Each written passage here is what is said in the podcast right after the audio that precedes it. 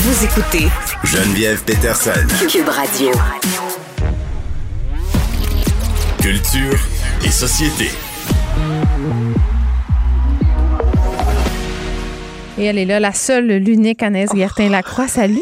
C'est pour me faire pardonner de t'avoir appelé ma, ma belle, ma chérie hier. Je, je- je repensais dans mon char, je me sentais mal. J'étais comme, pourquoi j'ai dit ça? Je suis bien conne.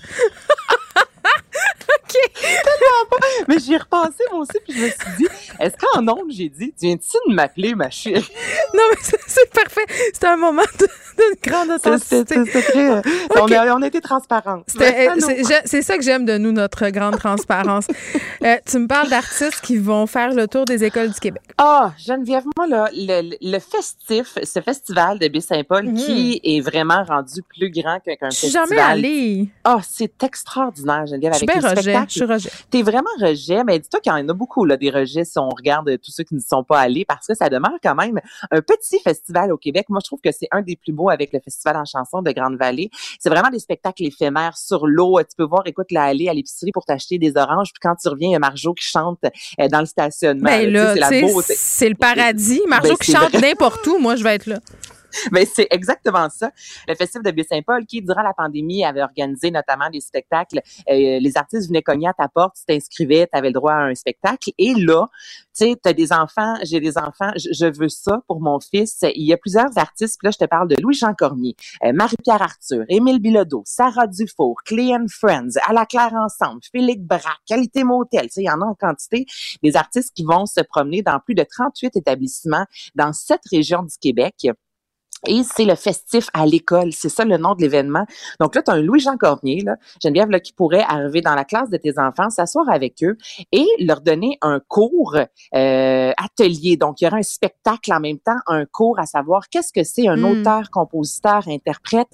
C'est quoi l'importance du français? C'est quoi l'importance de notre musique? Parce qu'on s'entend que notre culture passe énormément par la musique. Tu sais, si tu regardes la Bolduc, c'est différent de ce qui se fait maintenant. Puis ça donne une idée aussi de l'évolution du Québec. Ben oui.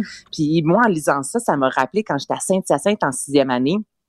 Il y avait l'école de théâtre à Sainte-Hyacinthe et euh, je savais que je voulais faire des arts, je savais pas trop quoi. Et il y a des comédiens qui sont venus nous donner un atelier et le déclic, là, Geneviève, qui s'est passé, je me souviens très bien, j'étais où? Dans le gymnase. Euh, c'était la cantatrice chauve de Ionesco qu'on jouait. Puis à ce moment-là, il y a quelque chose qui a Toi, fait... quand t'as très chaud, ça t'a donné le goût de devenir comédienne. Mais oui, Quand, exactement, va, va falloir que tu t'étendes sur le grand divan de la psychanalyse. C'est de l'absurde à l'image de ma vie. Bon, je ne suis pas comédienne, mais j'ai fait des cours, mais c'est juste pour montrer comment pour les élèves, c'est fantastique ça. Ouais. Puis moi, je, je salue vraiment le, le festif. On en veut plus des, euh, des Ben, puis, initiatives comme on ça. parle sans arrêt des jeunes puis du français, puis que notre Ben. culture est en train de se perdre, puis c'est vraiment en allumant des petits feux comme ça quand euh, les enfants sont en âge d'apprendre et tout ça. Moi, tu donnais l'anecdote euh, de ton école primaire. Moi, pour la littérature, ça a été la même chose. là. Je lisais les romans de la courte échelle, puis je me Ben. rappellerai toujours, Stanley Payan avait fait une petite présentation pour parler d'un roman qui s'appelait Les yeux d'émeraude. Puis à ce moment-là, je m'étais dit, aïe, aïe, moi, c'est ça que je veux faire dans la vie, je veux écrire des livres. Tu donc, c'est, c'est, ça sert à quelque chose vraiment beaucoup.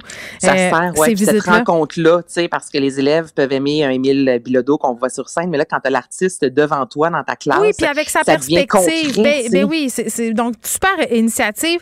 Euh, parlons de films de Noël, euh, Anaïs. Est-ce- grande amatrice de films de Oui. Noël devant l'éternel, je pense, nous sommes. Moi, mon film de Noël préféré, c'est Love Actually, mais je consomme aussi beaucoup de films quétaines sur Netflix. Tu sais, des films avec des animaux, là, genre des chiens, des labradors. avec mes enfants, là, c'est dégueulasse, OK? C'est des scénarios de marde, des acteurs de marde, de la musique de marde, puis on écoute Mais ça. c'est super, j'adore ça. Je l'écoute je je suis très bon public. On appelle ça les feel-good movies. Oui. Puis, il y a vraiment il y a une étude, là, Geneviève, qui a été faite. C'est Evelyn euh, Dylan Seeger, qui est une psychanalyste, euh, psychanalyste et une experte en thérapie de couple. Parce Oui. que c'est souvent des, non, mais c'est souvent des histoires d'amour. On s'entend, là, ils se rencontrent à l'épicerie, dans une allée, puis là, il y a une embûche, puis là, finalement, les deux terminent en se frenchant sous le gui. Tu sais, c'est souvent ça qu'on voit dans les films de Oui. Noël. Puis elle a dit que c'est la même chose. Tu sais, au niveau de la nourriture, là, quand il commence à, quand c'est plus frais, là, tu sais, on veut ce qu'on appelle le comfort food. Justement, on va aller avec de la nourriture plus réconfortante. Et les films de Noël, entre autres, là, elle dit que l'année termine. Souvent, on est à bout de vivre, littéralement. Il y a la fameuse dépression saisonnière. Non, tu On veux te mettre à off, là. Ton cerveau à off. tu veux, ben, tu veux être réconforté. Ben oui. Tu veux, oui, mettre ton cerveau à off, mais en même temps, souvent, au mois de, de décembre, on est au niveau aussi de tu regardes tout ce qui s'est passé dans ton année, là, c'est l'heure du bilan. Oh des non. fois, tu te rends compte que ton année a pas été si extraordinaire. Et là, justement, ces fameux films-là, qui, tu sais que ça va bien finir, tu comprends, là. C'est, mauvais du début à la fin, mais au-delà de mettre son cerveau à off, si on va Ouais. chercher ce fameux petit. Non, mais écoute, Geneviève, pourquoi t'aimes ça? Pourquoi j'aime ça? Mais moi, Moi, s'il y a des animaux qui parlent, de toute façon, je suis in. là.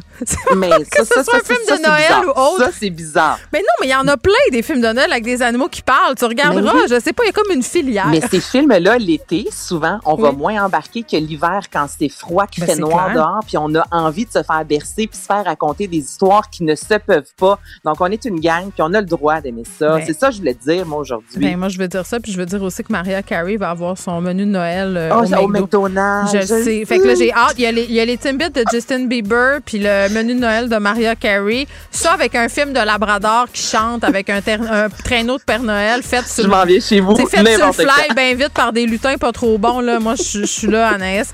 Merci beaucoup. Merci à toute l'équipe. Merci à vous, les auditeurs. On va se retrouver, bien entendu, demain à